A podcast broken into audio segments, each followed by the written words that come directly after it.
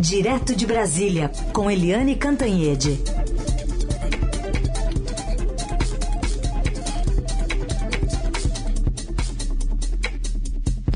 Oi, Eliane, bom dia. Bom dia, Raicin, Carolina, ouvintes. Oi, Eliane, bom dia. Bom, era para ser uma, uma, festa ali democrática, mas essas prévias do PSDB acabaram suspensas, o que agravou as tensões entre o governador gaúcho Eduardo Leite e seus adversários, o governador de São Paulo João Dória, o ex-prefeito de Manaus Arthur Vigílio. No final das contas, nessa bolsa de apostas, ganhou quem apostou na confusão, né? É, e que confusão, viu, Carolina? Que confusão, gente! O era, enfim, todo mundo estava esperando que ontem, às três horas da tarde, já saísse o resultado. Quem é o candidato do PSDB, que é um dos partidos, enfim, de ponta aqui no Brasil, à presidência da República em 2022. Em vez disso, o que todo mundo ficou sabendo, o Brasil ficou inteiro ficou sabendo, é que foi um fiasco total, porque deu um problema no aplicativo, né?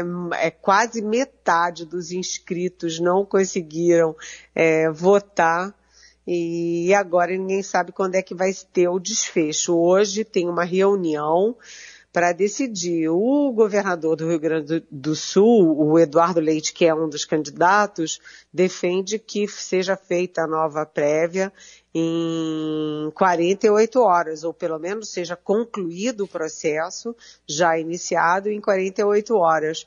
Mas o governador João Dória de São Paulo e o ex-prefeito de Manaus, Arthur Virgílio, juntos né, anunciaram que defendem que seja no próximo domingo, para dar tempo, inclusive, de corrigir os erros do aplicativo. E aí tem um detalhe nessa história, né? É que quem fez as prévias, e isso foi uma das confusões das prévias, quem fez o aplicativo, quem, quem assessorou e construiu todo o processo foi a Universidade do Rio Grande do Sul, que é o estado de um dos candidatos, do Eduardo Leite. E o Dória e o Arthur Vigílio nunca gostaram dessa história né? Eles queriam que fizesse com urna eletrônica, como é o processo eleitoral brasileiro normal. Mas venceu lá o Eduardo Leite, que impôs essa história e, enfim, agora tá o empurra, empurra. Tá vendo? Olha, deu tudo errado porque foi feito pelo Rio Grande do Sul e tal. E o Eduardo Leite sempre reclamou é, da posição do Dória e do Arthur Virgílio de querer o máximo de inscrições né? Quanto mais gente se inscrever, melhor. E no final das contas foram 44.700 inscritos. Aliás, todo mundo torcia para serem 45 mil, porque o número do PSDB é 45, então teria uma simbologia legal.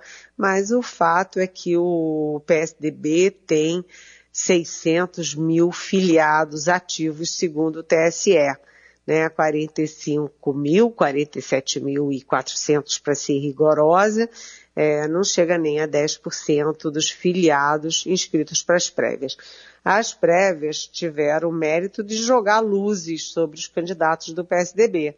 Né, a mídia falava, ah, o Leite falou isso, fez aquilo, o Dória fez aquilo outro, aí teve prévias, inclusive no nosso Estadão, é, mas, é, se não tivesse isso, talvez os, os candidatos tucanos não tivessem essa visibilidade toda.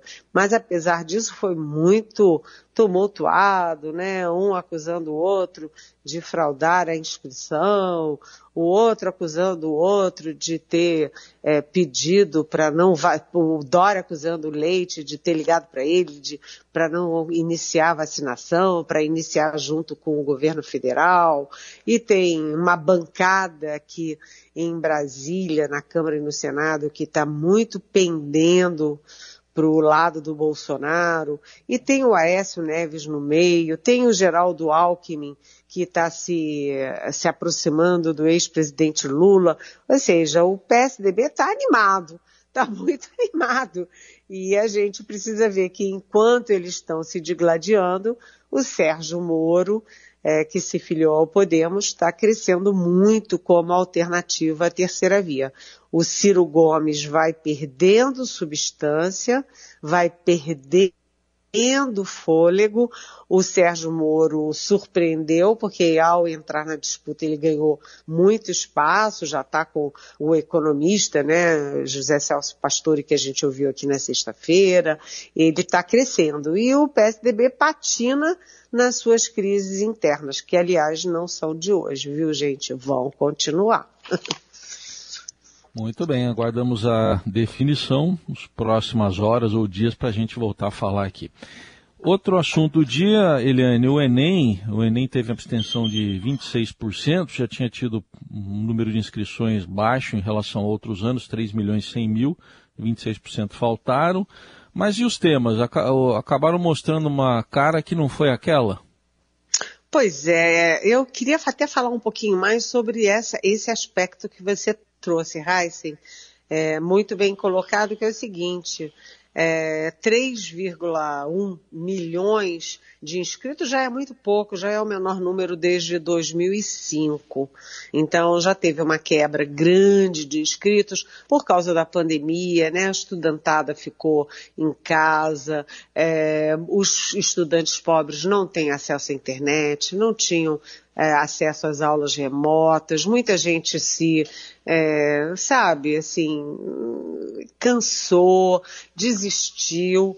E além de tudo teve essa quebra grande, né, um quarto, porque foram só, só apareceram 2,3 milhões, é muito pouco mas de qualquer jeito o, o, clima né, todo da pandemia, tudo isso, é, é um clima difícil mesmo e a gente sabia que não seria fácil.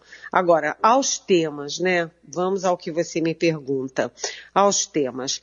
É, surpreendeu a prova, porque a gente sabe que 37 funcionários, inclusive coordenadores do INEP que faz a prova, uh, saíram e saíram chutando o pau da barraca, falando de assédio, falando de bagunça, falando que não dá, o, o tal do INEP já está no quarto diretor, é, cada um considerado pior do que o outro.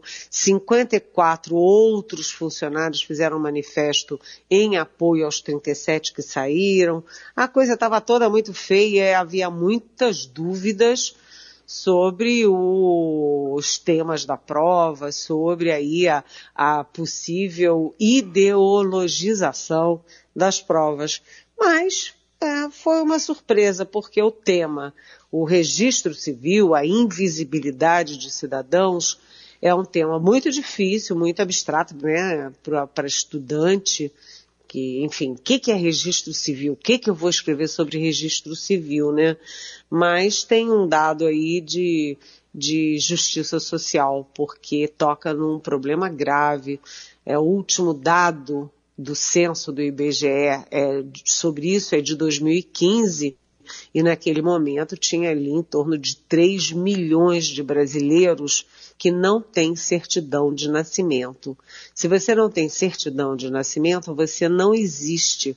Você não é um cidadão, você é um nada.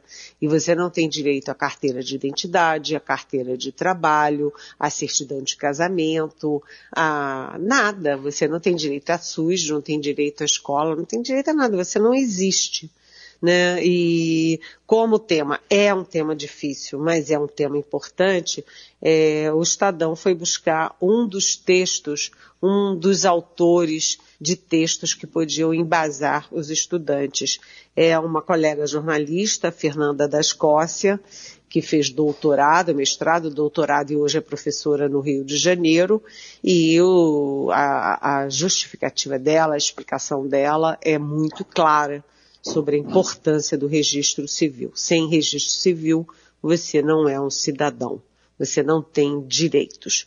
É, achei também importante as escolhas dos autores, né? O Zé Ramalho com Admirável Gado Novo, o próprio Zé Ramalho ficou surpreso, o Chico Buarque, né? Que é um, uma das personas não gratas aí do governo Bolsonaro, também tem texto dele, e me parece, não tenho certeza aqui, inclusive do Gonzaguinha, não tenho certeza, mas Sim. enfim, é, surpreendeu positivamente pelas escolhas dos autores e das músicas que não são músicas da, assim, vamos dizer, da preferência do bolsonarismo, né, Raíssa, Carolina e ouvintes.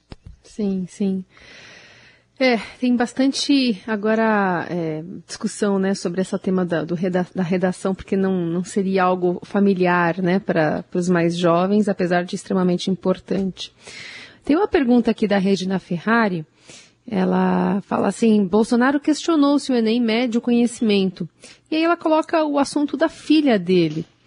Será que eh, não tem, pois ela não se submeteu à prova do Colégio Militar em Brasília, né? Aquela discussão sobre ela, o, o presidente ter conversado ali com a diretoria da, da escola militar e ela, portanto, ingressar sem fazer essa prova. Qual é o comentário que você tem aqui para nossa ouvinte, a Regina Eliane?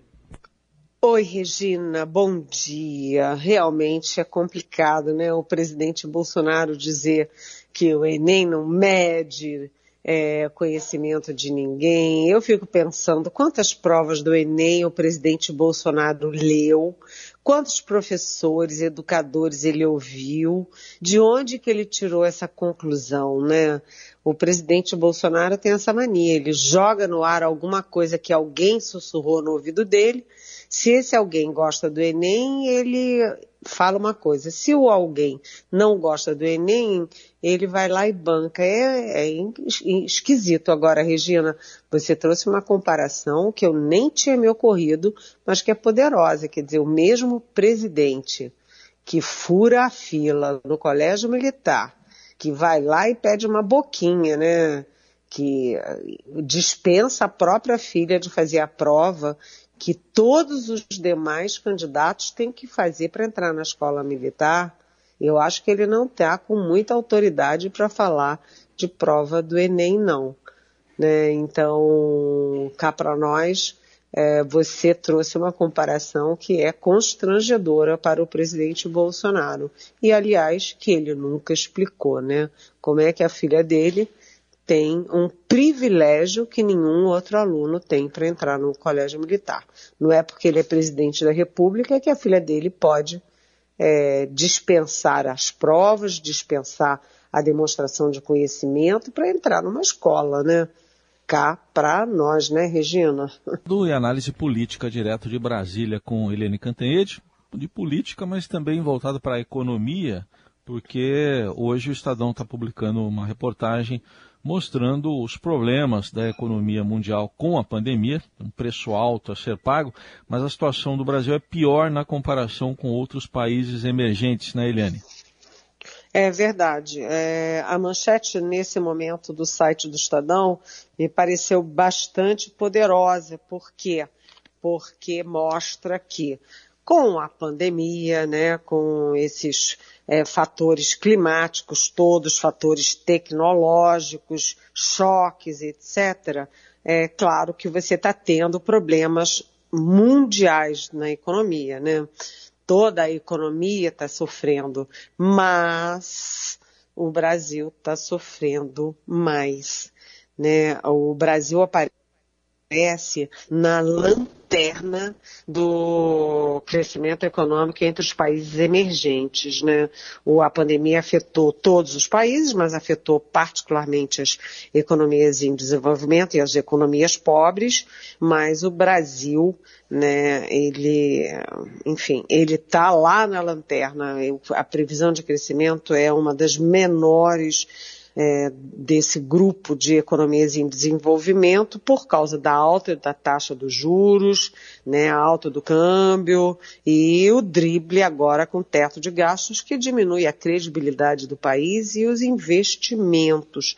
Agora, é, a gente tem também a manchete agora do Estadão, é que a inflação, que é um fenômeno internacional, é um fenômeno global, também é pior no Brasil do que nos outros países. Você tem os Estados Unidos, por exemplo, está sofrendo com a inflação. Inflação nunca foi um problema nos Estados Unidos, né?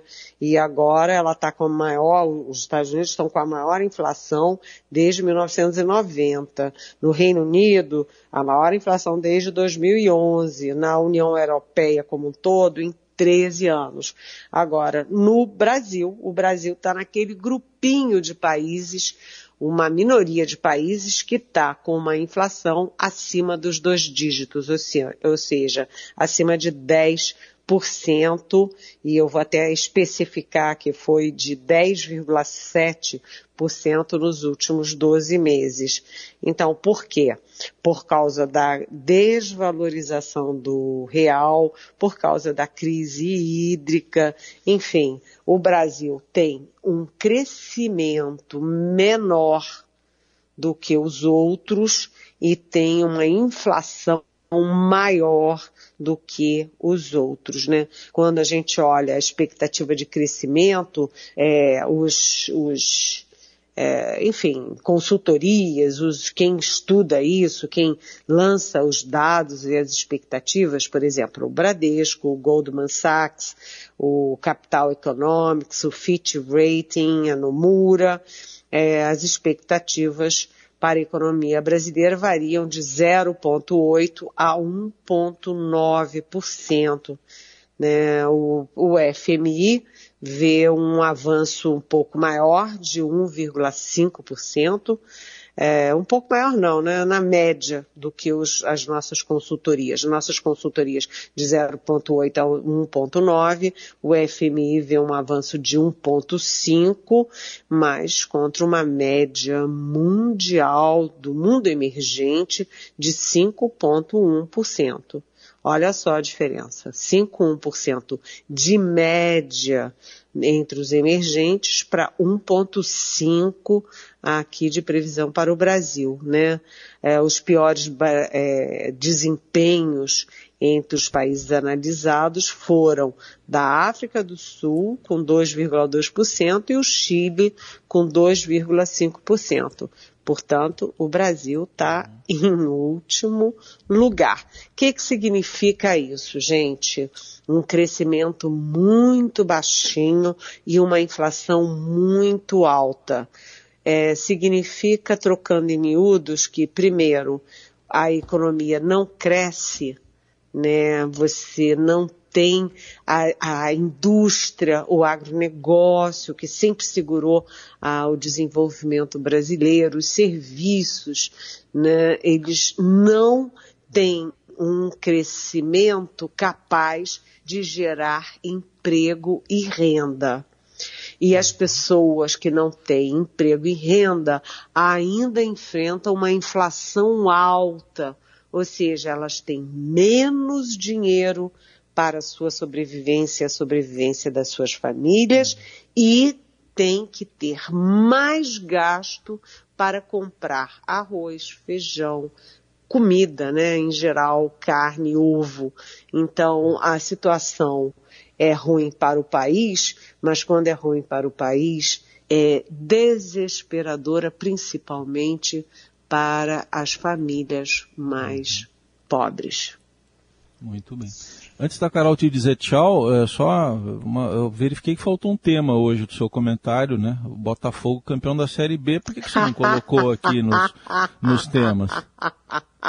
Gente, as minhas redes, principalmente as redes familiares, estão bombando, bombando, bombando. o meu genro que é botafoguense, eu, o meu genro, o meu irmão, os meus primos todos e o meu neto mais velho, todo mundo botafoguense. Parece que o Botafogo é o melhor time do planeta, tá uma festa. Botafogo, Botafogo, campeão desde 1910, tá uma festa. Deve ter, deve ter bastante hino aí rolando nos grupos de zap da família também. Né? Todo mundo de, de preto e branco. Ninguém segura o Botafogo, gente. Ninguém segura. Muito bom. Então tá, então é nessa, nesse clima que a gente começa a semana aqui com a Eliane Cantanhede, abrindo a semana no Jornal Dourado também. Eli, obrigada, viu? Amanhã a gente volta a conversar a partir das nove. Beijão.